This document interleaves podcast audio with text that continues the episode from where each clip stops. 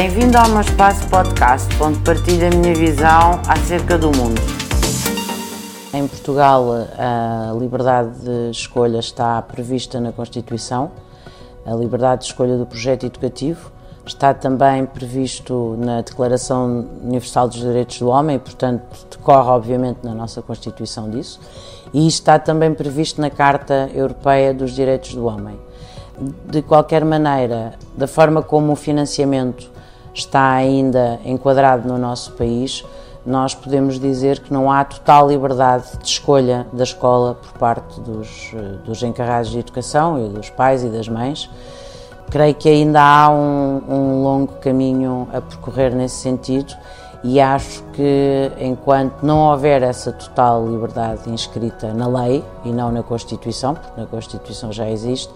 eh, nós ainda não teremos uma sociedade completamente democrática. Música